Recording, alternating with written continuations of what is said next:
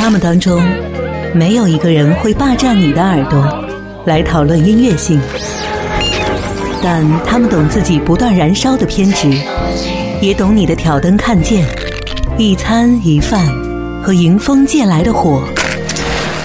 好听一零五五人物志，和你一起聊聊那些让你内心有戏的灵魂歌者。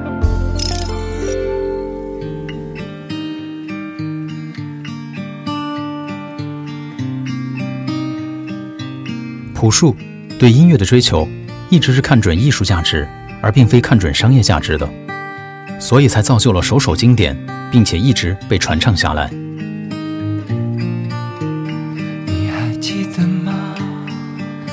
那时的夜晚是如专辑《我去两千年》里的歌曲《New Boy》，拥有动听的旋律、动感的节奏，以及符合青春气息并且积极向上的歌词。朴树像是一个躲在阳光树荫下的孩子，用自己的方式抵挡一些他并不认同的事物。歌词中美好的青春，在朴树的演唱下略带消极与沉闷，而歌曲的高潮部分，也见不到流行音乐当中普遍存在的假嗨，取而代之的，倒是一些与其年龄不符的平静。你在躲避什么？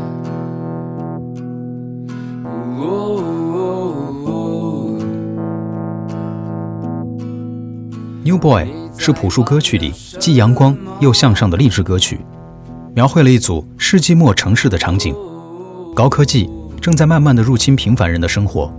人类在兴奋的同时还伴有紧张，在之后的专辑同名曲《我去两千年》里得到完全的彰显。这首带点实验性质的歌曲带有蓝黑色泽，且指向着一个未知的未来。与白桦林那些花儿相仿的歌曲还有《旅途》与《召唤》。那迷人的旋律和惆怅的心事，组成了朴树多愁善感的音乐人形象。而随着综艺节目《乐队的夏天》当中，盘尼西林对于《New Boy》这首歌曲的翻唱，很多的九零后以及零零后乐迷又再一次发现了朴树更多好听的歌曲。是的，我看见到处是阳光，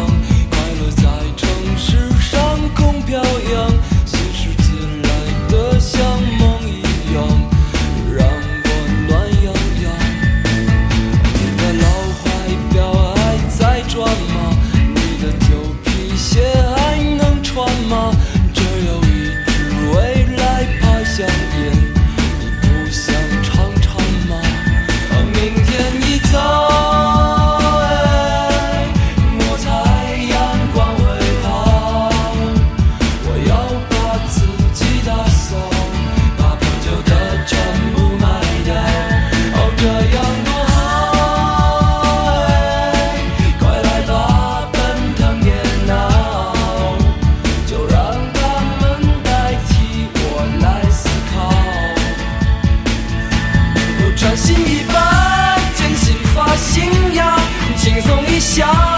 ，Windows 九八，打扮漂亮，十八岁是天堂，我们的生活甜得像糖。哦，专心一把，坚信发信呀，轻松一下